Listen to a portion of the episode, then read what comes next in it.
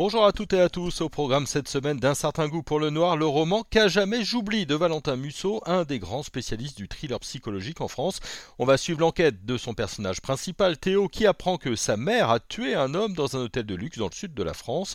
Toute son intrigue tourne autour du passé de cette sexagénaire hein, qui était pourtant insoupçonnable. Quand la famille devient le lieu du polar, un certain goût pour le noir, c'est le podcast de Bipolar tous les jeudis. Et cette semaine, c'est avec Valentin Musso.